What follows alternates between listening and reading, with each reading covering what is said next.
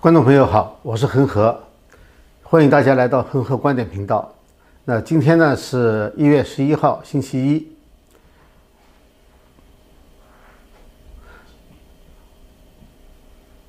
嗯。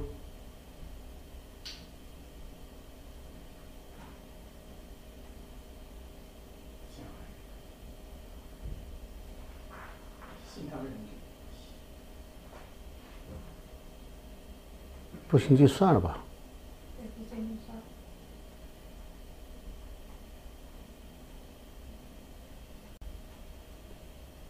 观众朋友好，我是恒河，欢迎大家来到恒河观点频道。今天呢是一月十一号，星期一。呃，我们先讲一下今天发生的事情哈。呃，首先呢，今天是星期一，大家呢等了很久，就是说星期一呢可能是说在国会呢要提出一个罢免案。那么这个罢免案呢，是一个计划当中呢，是一个叫做快速动议。这快速动议呢，就是说，如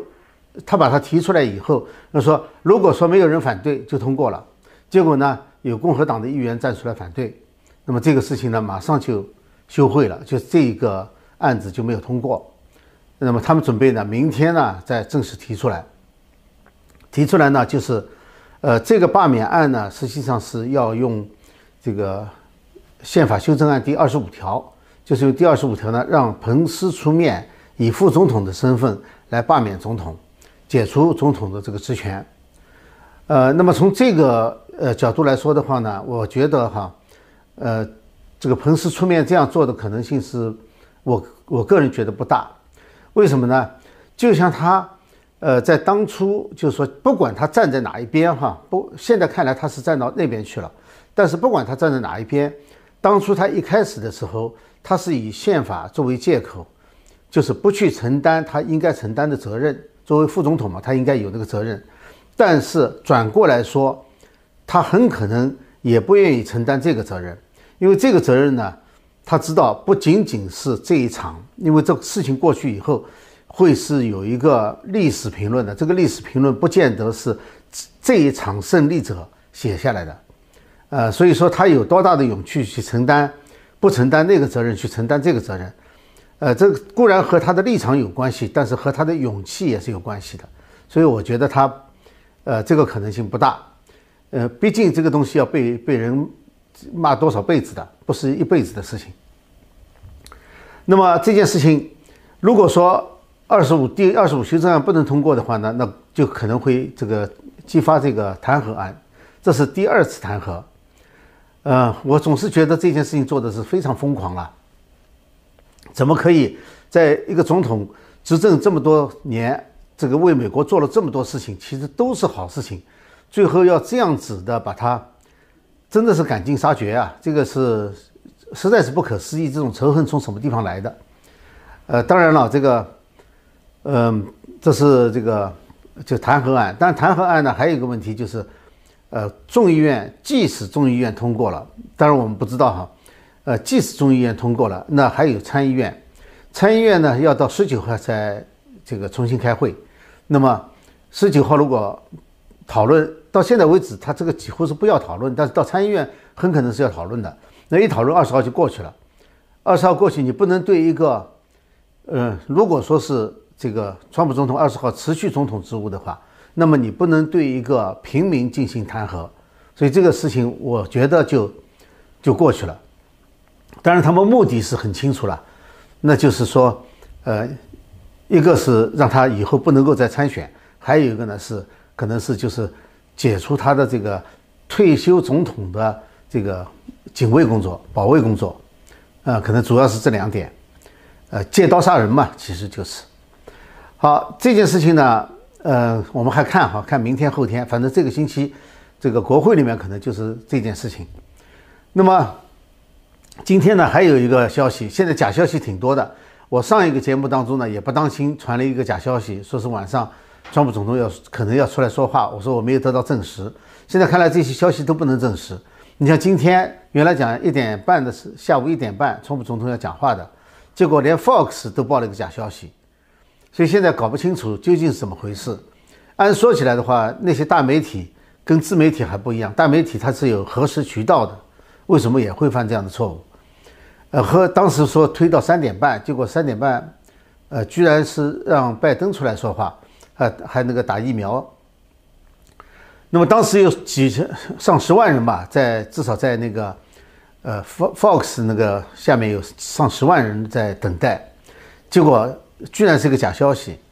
呃，显然有人是想在这里磨这个观众啊，磨这个美国民众的这个耐心。呃，当然，明天现在又有一个新消息了，说是明天，明天因为确定的议程呢是到呃德州的阿拉莫去视察这个边境墙。说明天这个时候可能会发表演演讲，那这可能性倒挺大的。但是现在什么都不能确定哈。呃，今天重点讲一下呢，就是这个关于这个大科技公司啊，现在进行言论封杀、言论审查的这个事情，这是一个比较大的事情。今天呢，大家都在谈。首先呢，是推特开盘的时候就暴跌，呃，在前几分钟最大跌幅呢达到了百分之十二。还多一点，最终呢，后来有点回升，最后是以百分之六点四的跌幅收盘的。那么，所有的评论人士都认为这和封杀川普总统的这个推特账号有关。那么，这个呢，我们今天可以来分析一下。首先呢，现在啊，各大媒体，呃，和各个这个社交平台，现在封杀川普的。言论封杀川普总统的支持者，呃，最急先锋的就是脸书和推特，其中又以推特最引人注目。这里是有原因的，它最引人注目，因为它直截了当的，除了封杀了这个川普总统的以外，甚至还封杀了就是他的整个呃团队，就是包括呃，也不是他团队了，就是他的支持者，包括林伍德，包括鲍威尔。啊，封杀了很多人，甚至连这个他的儿子、小儿子的那个账号刚上去就被封了，呃，现在好像又开禁了。那么这样一来的话呢，推特现在几乎变成了美国这个大公司扼杀言论自由的一个象征了，就是个代名词了。呃，可能将来人家说到是，呃，做人不要太推特，也许说的就是不要去封别人的口，呃，因为现在呢。因为美国呢，它有一个特点哈，它会把一些特定的名词呢变成一个特定的动词，就就来描述这件事情。你比如说这个，呃，谷歌，谷歌本来是一个是一个公司的名字嘛，啊，它后来这个 search engine 时间长了以后呢，人家就把这个网上去搜索的东西呢就叫就叫谷歌了，就是有什么事情去 Google 一下。呃，早期的时候那个，呃，拷拷贝马逊啊，copy machine 也是因为是。Xerox 最先发明的，所以如果你说去拷贝一张一个文件的话，它就去 Xerox 一个文件，就这样的。所以我不知道是不是将来推特会被动词化。那么在封杀这个言论过程当中，现在是大家看到的是高科技公司、大大的科技公司在那里起作用，但实际上呢，真正起作用的不仅仅是这些网络巨头。有很多因素可能大家没有考虑进去，但实际上我们仔细想一想的话，有很多影响因素，有的就是他自己的因素。呃，我们知道这个用力过猛的时候，不当心把自己打翻的事情也是存在的。首先，今天的这个股票市场，股民和投资者，他们看的是什么？是股票的收益，他并不一见得就是对政治这么感兴趣，就是说赚钱是第一位的。所以说，当这个这个赚钱的前景不好的时候，为什么这个前景会不好呢？是因为很多人要离开推特，那么很可能推特的这个用户呢就会大量减少，所所以人家预测到了这一点，呃，看到了这一点，很可能呢就退。今天不只是推特哈，今天这个大的网络公司基本上股票都在下降，所以说这是。以前人家说就是用脚投票嘛，这实际上是什么？用股票来投票，就是看好还是不看好你这种做法，呃，这个是大的公司可能想不到的。那么另外一个呢，其他方面哈，我们也看到了一些迹象，比如说网络供应商，因为你可以封杀别人，但是现代社会，特别是这个网络社会啊，是互相牵扯在一起的。你当然团结起来去镇压打压某一个人，那作用很大。但是同时的话呢，因为它也受别的因素牵扯。那今天呢，在这个北北爱达荷州就有一个网络呃有一个供应商，那么这个供应商呢，他就他是提供在当地的脸书和推特的服务的，他就宣布他不给他们提供服务了，就是这一片他们供应的地方将没有脸书和推特。其原因就是说，他说脸书和推特呢在进行网络审查，所以我们不能够来推他的东西。这就让我想起来了，美国呢实际上它不是一个中央集权的国家，它各个州、各个地区都有它自己的权利，而且呢还各个公司都有自己权利。那么这样的话呢，很可能呢就是有些州或者是有些地区可能会采取跟这个公司类似的行动。就是对这个言论打压的这种行为呢表示不满，或者说作为一个抵抗，这是可能的。那么再一点呢，就是推特得罪了金主。我们知道，在大的网络公司当中，哈，当那些什么谷歌呀，呃，当这个谷歌呀，什么呃，脸书啊，都已经开始大赚钱的时候，推特其实规模是最小的，在几个大的网络公司里面，它是属于规模比较小的一个。而且那时候他也不太赚钱。后来是因为二零一六年的时候大选，川普总统呢用推特来推行他自己的主张，所以说呢，就有很多网民呢就是因为跟随川川普进了这个推特，也就是说，推特后来能够得到相当程度的快速发展，最后和其他的这些大的网络巨头平起平坐的话，川普总统起了很大的作用，和他的支持者起了很大的作用。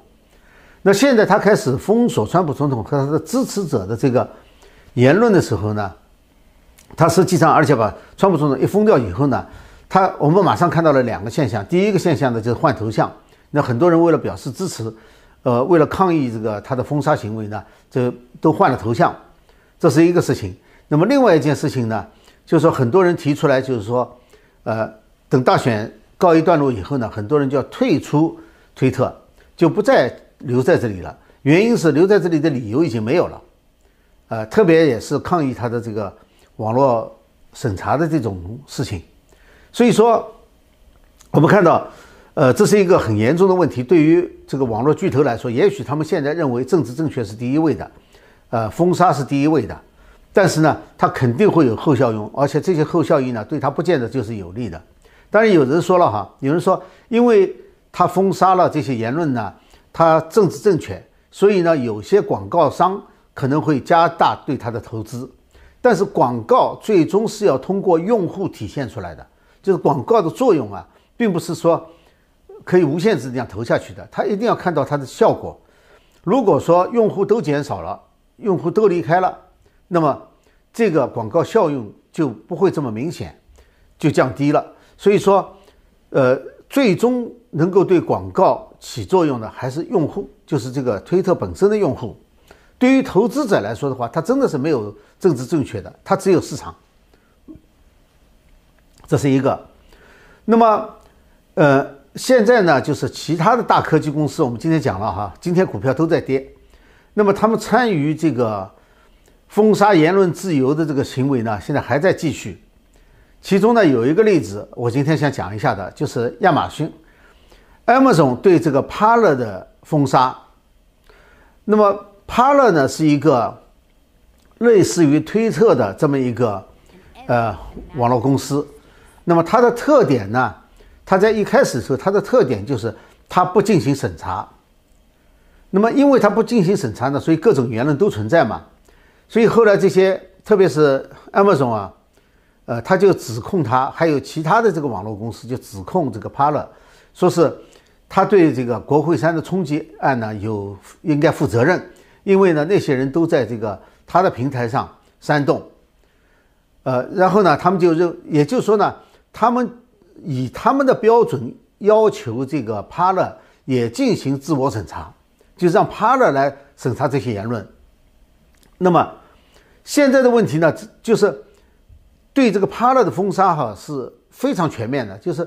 因为 Paler 呢用自己是没有服务器的，他用的呢是这个 Amazon 的服务器，也就是在 Amazon，呃，他的整个东西啊就在 Amazon 的，还来不及，他说他准备可能要转一个地方，没想到呢被 Amazon 踢出去以后呢，所有的能够提供这种服务的都不敢接他，因为 Amazon 显然他们这些是串起来的，都没有人可以接了，所以他们呢就他说他原来以为。他可以到别的地方去，呃，然后他说，呃，可能看搞错了，别的地方都不接收。那么这个是彻底的封杀哈，它不像推特，推它推特的封杀呢是封杀的是个别的，就是特定的人群，呃，就是一部分人，而而这个 Amazon 对这个 Paler 的封杀呢，它是全面的，就干脆让它关门了。这就说明一个什么问题？让一个公司就这样关门，美国政府是绝对做不到的。美国政府就是打官司打得精疲力尽，最后用反垄断法，最多也就是把这个公司分成几个小部分，也没办法把它关闭的。所以说，现在这种网络巨头，它的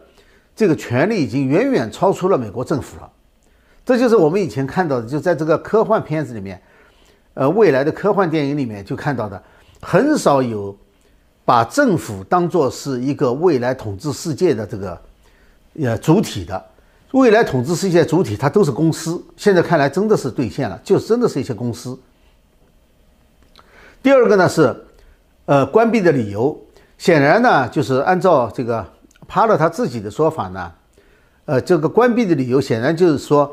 呃帕勒应该是像其他的网络公司一样的就进行审查。审查呢，就是某些言论是不允许的。而 Parler 之所以能够吸引人，呃，特别是当这个封杀以后，封杀了川普总统的账号以后呢，川普总统事先在 Parler 就有一个账号，所以很多人呢也跟过去了。那么当推特一封杀以后呢，大批的这个呃用户呢就全都转到同一个地方，就是转到川普总统所在的 Parler 去了。Parler 据我知道，哈，在多个这个。替代的网络当中呢，呃，帕勒好像是首选最多的。那么也就是说呢，大公司联手要帕勒呢去改变他原来打的牌子，就是他就是不审查嘛，就是要也审查。那么这一审查以后呢，他显然如果他按照标准审查，那么他就没有了自己的特点，他就无法跟推特竞争。这个本来就是他跟推特竞争的这个主要目标，所以这次他起诉呢。是其中讲到了反垄断，还有一个呢，就是压制它和推特竞争。呃，问题在于他们要这个帕勒进行自我审查，去审查他的用户，他的标准是什么？你要知道，美国政府是没有审查标准的，美国政府是不被不允许审查东西的。所以这是什么？这是这些网络巨头自己定的标准，而且这个标准是双重标准。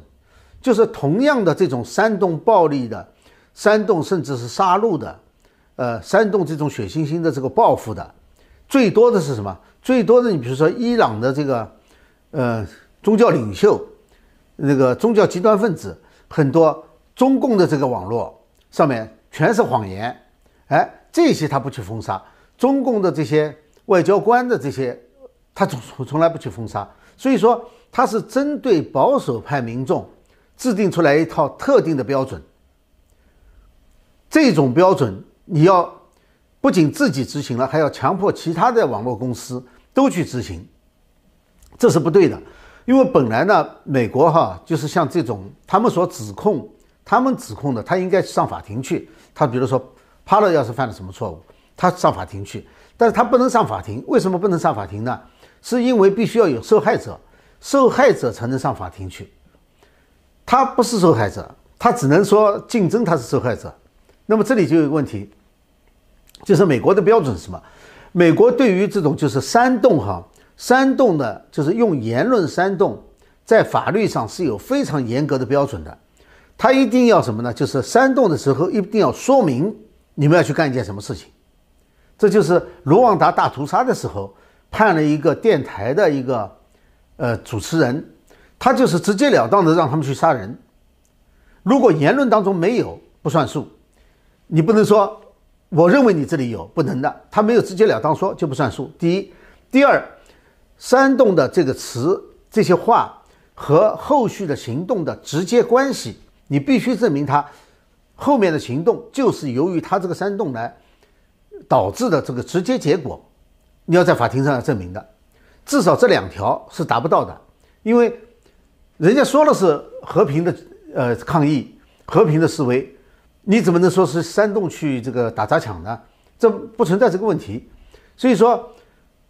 应该是法庭裁定，这个标准是要由法庭裁定的，不能说 Amazon 说了就算，或者是哪个网络巨头说了就算，或者说几个网络巨头连起来他们就说了算。好，定个行业标准啊，这是个法治国家呀。那么，我个人觉得哈，我没有去仔细查，但是我个人觉得哈，帕勒起诉 Amazon 的话呢，Amazon 很可能，因为 Amazon 本身它并没有用户，它并不存在一个就是 as a publisher 的问题，呃，所以很可能呢，他不受这个，因为他自己不直接对这个言论负责，所以他不是一个受二三零条款保护的公司。在这个问题上，如果他自己有一个 host，自己主办了一个类似的这个呃机构呃网络呢，呃，那么他可能那个部分受这个保护。但是在这部分呢，我觉得他是不受二三零条款保护的，所以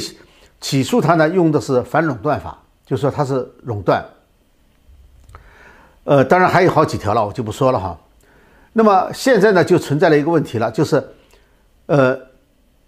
很多人怀疑说是法庭会不会接受这个案子。那么这个案子反垄断这个案子呢，它其实很明显的，因为。这个帕勒和 Amazon 之间呢是有这个合同的，是签了合同的，签了合同，现在是单方面中断合同，而且理由呢都不在法律层面上的，所以说按说起来的话不应该怀疑的，但是现在很多人怀疑说是这个案子究竟法庭能不能接？为什么产生这个怀疑的？是因为在大选过程当中有很多案子，人们认为这个美国的法院法庭系统、司法系统。现在这个信任度降低了，就是民众对司法系统的信任度降低了。就本来认为这是不成问题的，就是至少接收案子是不成问题的，现在人们都开始怀疑了。那么这就是很大的、很严重的问题。一个是言论自由还存不存在？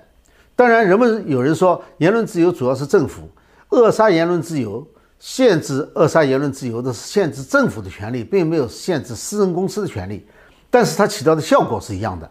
都这个严重危害了美国的言论自由。再一个呢，美国就是最著名的就是法治嘛，所以如果说言论自由和法治都没有了的话，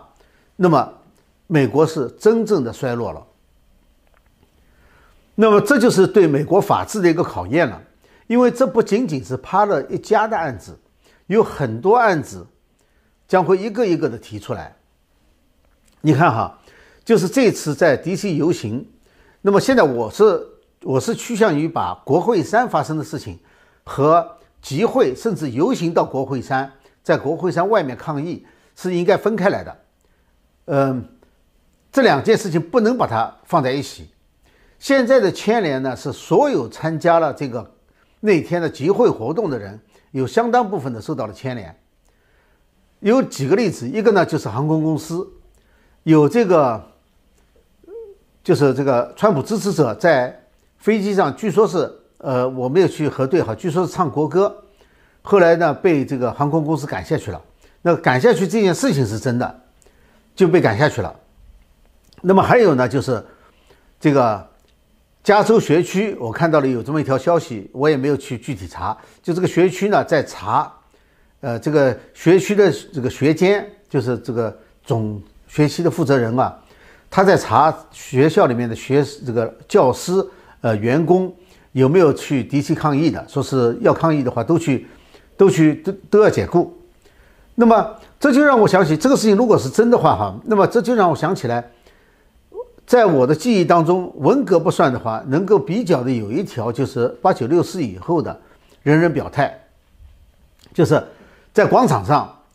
呃，就是当时。和每个单位都要通，都要讨论，都要去问每个人：你那天晚上，六月三号晚上，你在不在广场？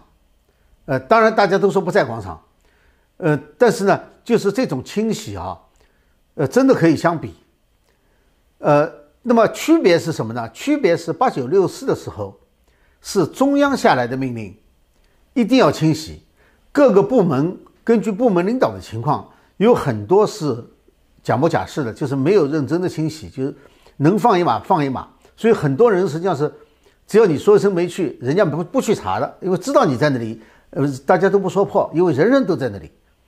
所以呢，这是这样的。但这次呢？实际上，它并不是来自政府的这种清查，而是一些部门就是自己搞起来的，呃，所以说这是一个区别，是主动的，是底下或者是这个公司主动的。那么，呃，这就是一个这个受牵连的事情。为什么要讲受牵连？待会儿我会说，它牵涉到一个法律诉讼的问题。那么受牵连的还有国会议员，我们讲，呃，现在这个国会里面有人提出来要把这个，呃。共和党参议员霍利和克鲁兹列入不能飞行的，就是不能乘飞机的这个黑名单。呃，还有很多呢，就是公司还有这个基金会呢，停止对呃当时在国会认证的时候支持挑战的那些国会议员，就停止对他们的捐款。还有就是，川普总统这个高尔夫球场，他有很多高尔夫球场嘛，那就是说。呃，下一个季度的这个下一个年度的这个高尔夫赛，说是就不在他避开所有他的这个高尔夫球场，这就是经济上惩罚，就是这是一种一连串的这种类型的哈，就是牵连性的，牵连到你的企业，牵连到你的家人，牵连到你的朋友，牵牵连到你的支持者，这种在美国在这之前我不知道有什么情况可以相比的哈，呃，至少我知道这几十年是没有的。呃，下面就说到这个问题了，就是法律诉讼的问题了。因为这些牵连吧，它是涉及的面很广，很多人，美国人呢，有一个特点，就是每个人都愿意去起诉别人。呃，所以有个笑话嘛，就说 everybody want to sue somebody。那么这个起诉呢，会很多，因为这是明显的这个呃歧视案 discrimination，就是是是一种歧视，呃，对于政治观点的歧视。这是一种典型的歧视，在美国的这个歧视案里面，它是归一类的，这是一个。第二个呢，它是有证据和后果的。你比如说，这个乘飞机被赶下来，那么它就有精神伤害和物质伤害，就是它经济上受了损失了，因为它不能按期到达那个地点。然后我不知道这个航空公司是怎么赔偿他们的，呃，所以它经济上肯定会要求赔偿，经济上、精神上都要赔偿。那么这些呢？都是牵涉到公民的基本权利，因为美国按说起来的话，它就是分两大两大派意见嘛。一派意见实际上就是保守派呢，就是说个人权利是最重要的，而左派呢，就是说要大政府抹杀个人权利，这是他们的区别。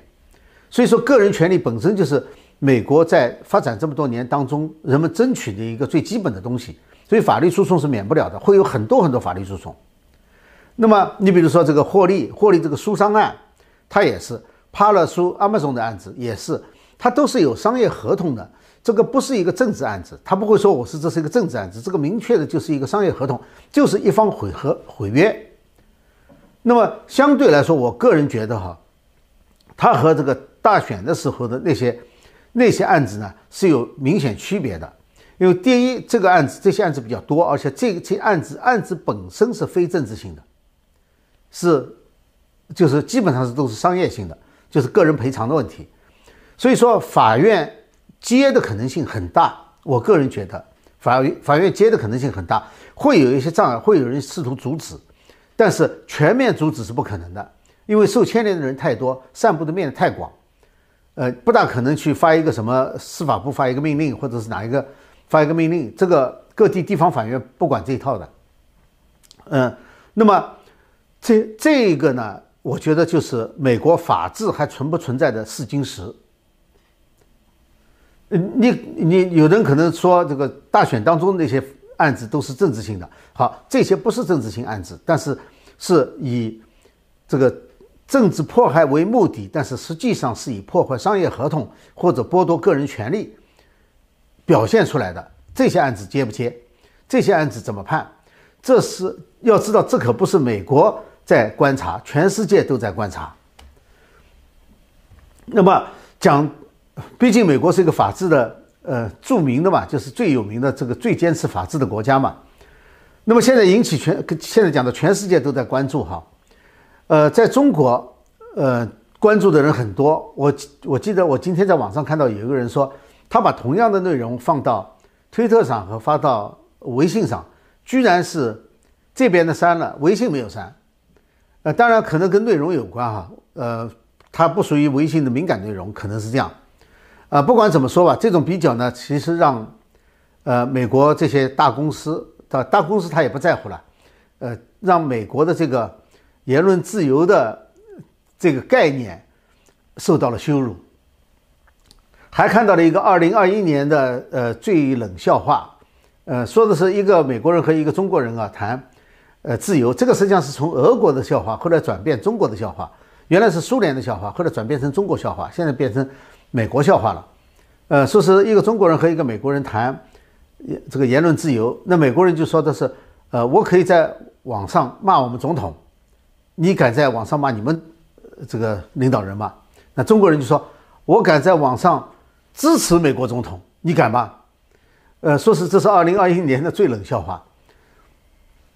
那么关于这个封杀信息的事情呢，现在引起了国际上高度关注。我不能说是抗议哈，呃，是高度关注，而且确实是非常忧虑这个事情。首先是德国首相默克尔，首先表表示关注。那么当然了，他他并没有去呃，就是我们知道这个在整个这个过程当中，默克尔的态度是很明确的。但是到了这一步，他也说了，就是说至于说这个长期这个封杀川普总统的这个推特，就是 permanent 的，就是永远的封杀，不让他上推特。他说：“这个可能是要经过法庭裁决的，也就是说，这牵涉两个问题了，一个是言论自由的问题，一个是法治的问题，两个他一句话都说到了。那么，法国财长呢也跟进了，澳洲这个呃，就是德国和法国，其实他们在这个过程当中吧，他们实际上是并不支持川普总统的，但是呢，到了这个扼杀言论自由的时候，他们也不得不出来说话了。”而澳洲呢就更明显了，澳洲副总理出来，他就批评推特，就是审查这个推特账号，他认为这是一种双重标准。澳洲的议员呢现在还呼吁哈成立特别委员会来制衡这个网络巨头，也有议员呢发起一个就是叫做停止大公司审查的这么一个请愿活动，这是澳洲的。那么为什么西方国家在这之前是谴责川普总统的？很多人啊，不是全部。呃，现在呢，反过来呢，又批评大公司的审查呢。两个原因，我觉得第一个重要原因呢是这些大公司不仅仅是美国垄断了美国的社交媒媒体、社交平台，它也垄断了全世界的社交媒体、社交平台。既然它对美国的言论自由、对美国的政府造成了威胁的话，那么它同样会对欧洲、澳洲其他国家的政府造成威胁，也会。对那些国家的言论自由造成威胁，所以说，欧洲会很可能会超前，在网络自由方面，在限制大公司的这个权利方面，欧洲是走的比较前的。欧洲在之前有一些限制性的措施，特别是关于个人隐私的。呃，我相信很可能在这方面，欧洲比美国要走在前面，在立法层面上会限制这些大科技公司。澳洲也是。另外一个方面呢，是因为西方国家呢，它毕竟它是标榜自己是和独裁国家不一样的，和那些极端独裁的国家更不一样。它不一样的地方呢，就是一个是人权嘛，还有一个就是言论自由嘛，还有一个就是民主嘛。啊，当然是是自由的嘛。它这一串的东西，呃，如果说它连表面都不做出来的话，都不谴责的话。那么你怎么能够去指责其他的独裁国家呢？呃，所以说，对于西方国家来说的话，他可能也没有办法，也必须去这样说。那么好，呃，今天呢，我想呢，就跟大家啊，把这方面呢讨论到这里就为止了。那么，因为事情呢都在这个发展当中，我我想说的呢是，呃，大科技公司它也不是权力无限的，就是说，呃，因为它的这个它的整个财富是有一相当一部分是来自民众，甚至包括互联网。互联网是美国，就是互联网的干线是美国政府拥有的，是美国政府投资的。这些大科技公司是利用现成的美国政府建的这个主干线，然后他们在这里面分出去的。大家讲互联网，互联网实际上是叫做 Internet 嘛，Internet 是最早的时候是美国呃防前苏联这个导弹袭击的时候，把五台这个超级计算机联网连起来，以那个为骨架，后来发展起来的。那么有了这个主干道以后呢，那个各个大学最早的时候就开始。做一些就是自己大学里面的网络，然后呢就慢慢的挂上去。所以 Internet 就是就是 Net 和 Net 连起来，就是各个大学都挂上去以后，然后 Net 和 Net 连起来，这就成了最早期雏形的 Internet，是这么来的。所以说，也就是说，它有相当一部分基础建设是纳税人的钱建起来的。那么，所以这里很多现在美国人就马上想到这一点了，说怎么可以用我们。的钱建起来东西来封杀我们的言论呢？所以这里有很多问题，就是它还有很多制衡的因素，这些因素用什么方式表达出来？呃，我们可以拭目以待。就是说，它并不是真的能够为所欲为的。他们以为现在他们能为所欲为，其实不是的。好，那么我先来看一下哈，现在有一些问题上来了。嗯，第一个问题哈，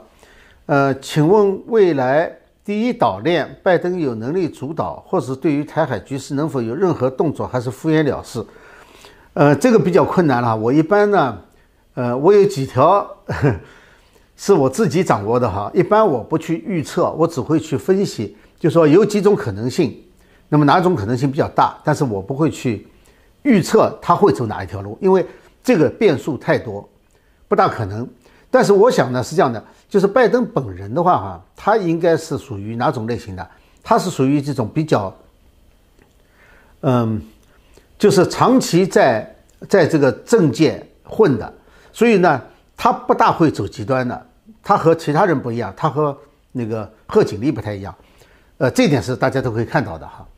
呃，他不太会走极端，所以呢，他可能会对中国中共软弱，但是呢，他不会直接退让。他也不会直接退让，这是我的观察。呃，究竟怎么样？呃，去看不会说美国很快的就把第一岛链就让给中共了，这个可能性不太大的。呃，这是我的看法哈，因为毕竟还有很多其他的制衡因素。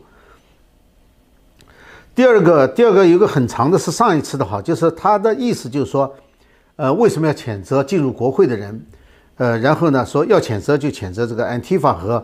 枪杀无辜爱国者的警察。呃，然后就讲这个，呃，这里我觉得要几个问题啊，是分开来讲的。第一个呢是，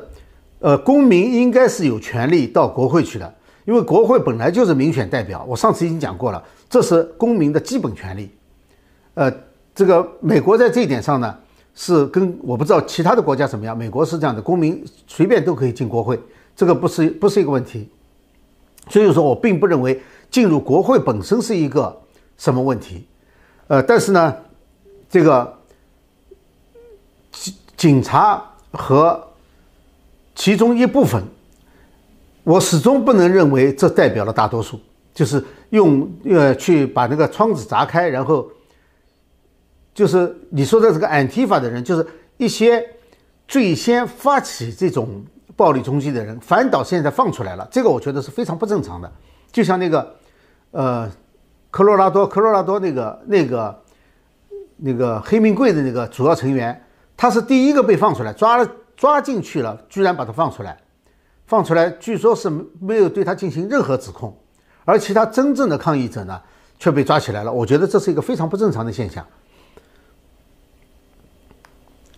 嗯，然后我们个人有没有办法让 Twitter、Facebook 继续失血？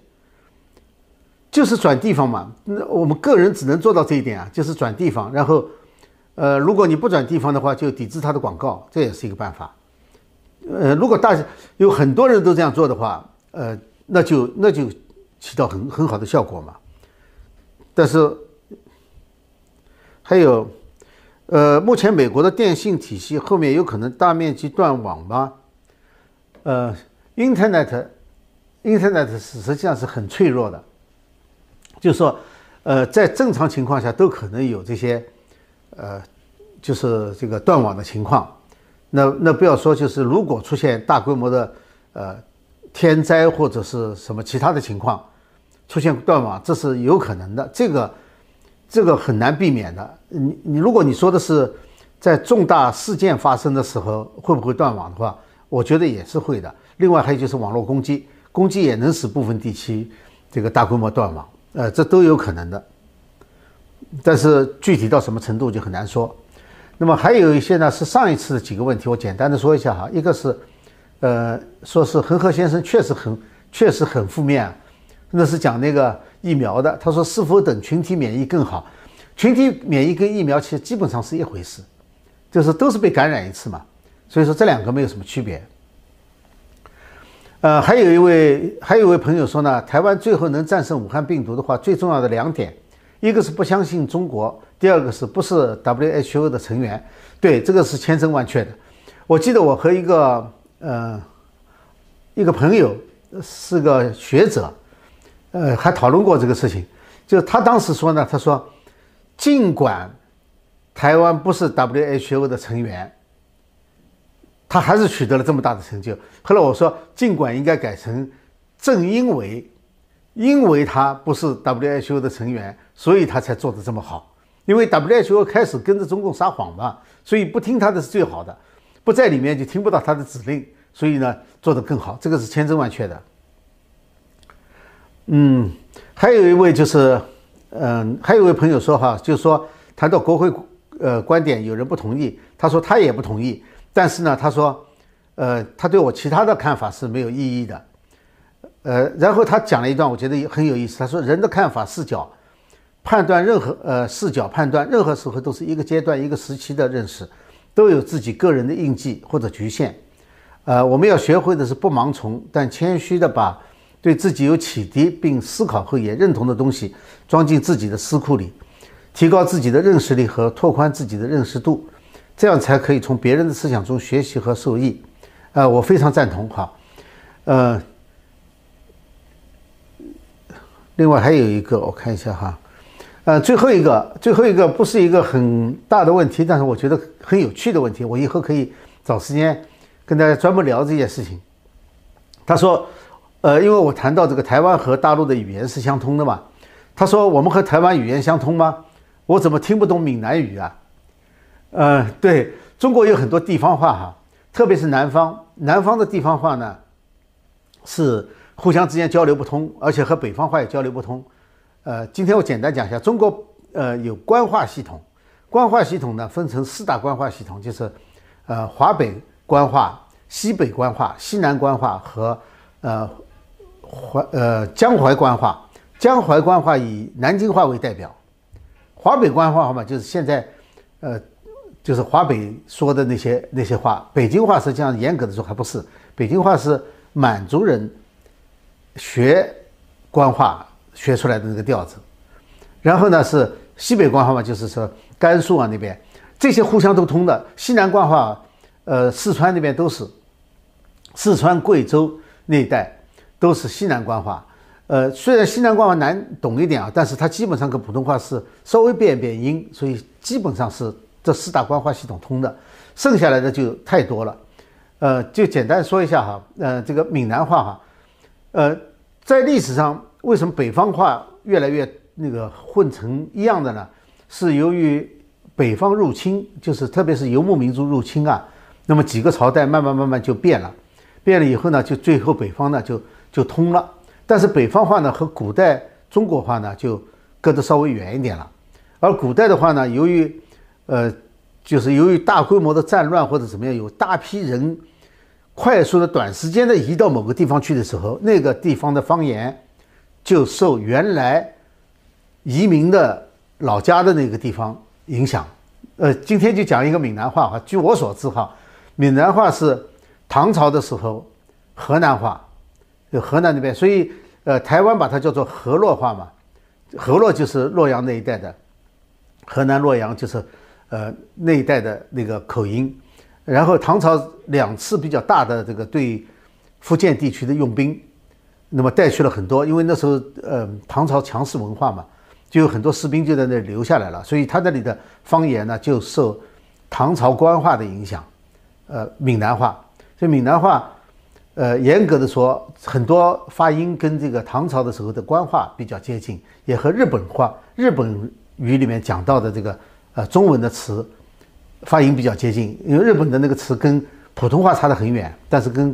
闽南话里面的一些音很近。原因就是因为日本的很多词是在唐朝的时候借取的，去借用的，是这样的。这个这个随便说一下，这个有很多故事，以后我们再说哈。那么今天呢，就跟大家讨论到这里啊，时呃时间比较，呃，跟大家讨论到这里。那么，呃，现在呢，因为呃这段时间呢，事情还会很多，那么我们呢就持呃会持续的跟大家一起关注。那么也请大家还是继续订阅吧，呃，如果喜欢的话呢，就呃这个点赞，然后呢，呃让别人也知道。那么再一个呢，就是我欢迎大家提意见哈，欢欢迎所有的人给我提意见。呃，因为呃每个人真的是不可能观点完全一致，呃，但是呢，就是说，如果说可以互相借鉴的话呢，我觉得还是很有帮助的。呃，大家提对我提的意见呢，我觉得是我很对我很有帮助。好，谢谢大家。那么我们下次节目时间再见。